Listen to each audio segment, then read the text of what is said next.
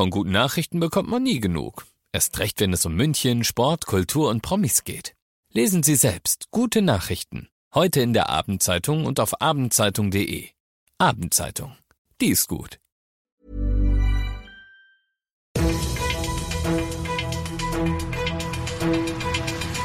95 5 Charivari, das München Briefing, Münchens erster Nachrichtenpodcast.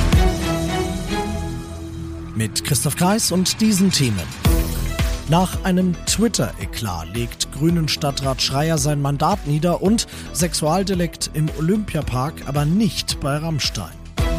Ich freue mich, dass du auch heute wieder reinhörst in diesen Nachrichtenpodcast. Da erzähle ich dir ja täglich innerhalb von fünf Minuten alles, was in München heute Wichtiges los war. Das gibt's dann jederzeit und überall, wo es deine liebsten Podcasts gibt und immer um 17 und 18 Uhr im Radio.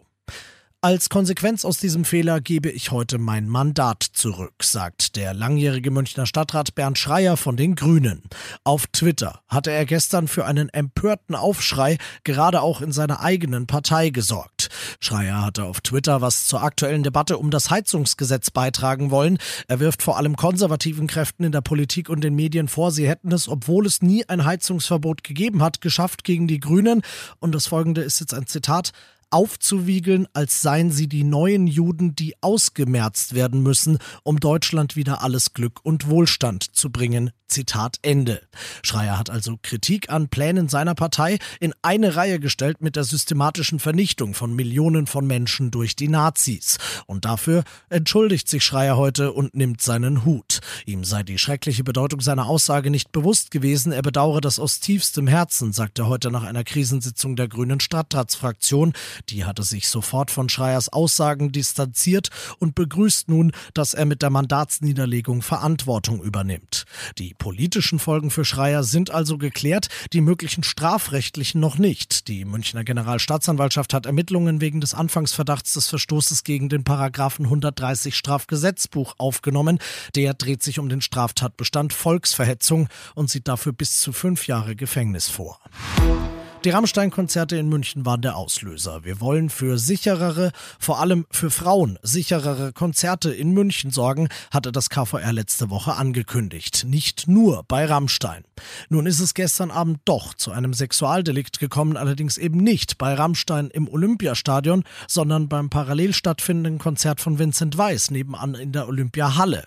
Dort ist eine 15-Jährige belästigt worden, ein 24-Jähriger setzt sich neben die junge Münchnerin, legt seinen Arm um sie sie, öffnet seine Hose, fasst sich an, fasst sie an. Er lässt erst von ihr ab, als ein Zeuge dazukommt und richtigerweise sofort den Sicherheitsdienst informiert. Der wiederum hält den Mann fest, bis die Polizei da ist. Das KVR will für sicherere Konzerte zeigen und was diesem armen Mädchen Schlimmes passiert ist, zeigt, dass das auch gut so ist. Es zeigt aber auch, dass wir, die Konzertbesucher, nebst allen behördlichen Maßnahmen und Kontrollen einfach noch besser aufeinander aufpassen sollten, so wie es hier zum Glück einer gemacht hat. Du bist mittendrin im München-Briefing und du kennst das nach den ersten München-Themen. Schauen wir, was waren die großen Themen, die Deutschland und die Welt heute bewegt haben. Welchen Beitrag kann die Fernwärme beim klimaneutralen Umbau der ganzen Wärmeversorgung leisten? Das haben Wirtschaftsminister Habeck und Bauministerin Geiwitz heute bei einem Treffen mit Vertretern aus der Wirtschaft und von den Kommunen erörtert. Das Ergebnis, es soll ein deutliches Aufbruchssignal in Sachen Fernwärmeversorgung gesendet werden, Charivari-Reporter Clemens Kurt. Nach Wärmepumpen ist jetzt die Fernwärmeversorgung das Zauberwort in Sachen Heizungsgesetz. Bei der Fernwärme soll es in die Vollen gehen. 100.000 Gebäude sollen pro Jahr zusätzlich angeschlossen werden, verspricht Minister Habeck. Das Ganze kostet, die Preisgestaltung soll deshalb attraktiv und transparent sein. Allerdings gibt's in der Kommune keinen Fernwärmeplan, bleiben die Hausbesitzer in der Pflicht. Als Alternative bliebe dann zum Beispiel wieder die Wärmepumpe.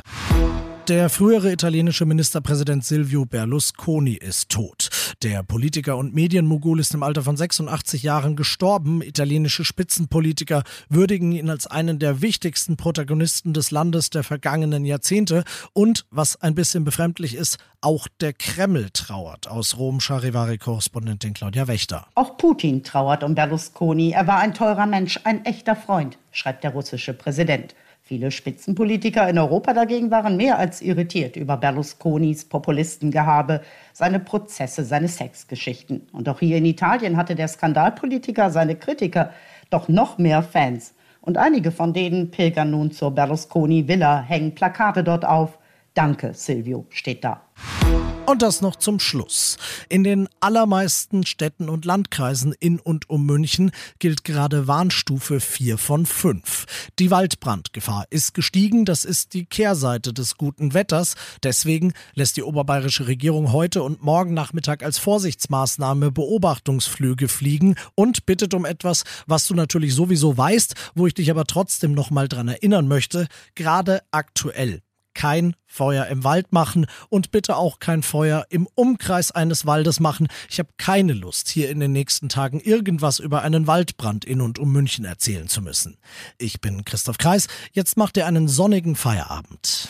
95.5 Charivari, das München Briefing, Münchens erster Nachrichtenpodcast. Die Themen des Tages aus München gibt es jeden Tag neu in diesem Podcast. Um 17 und 18 Uhr im Radio und überall da, wo es Podcasts gibt. Sowie auf charivari.de.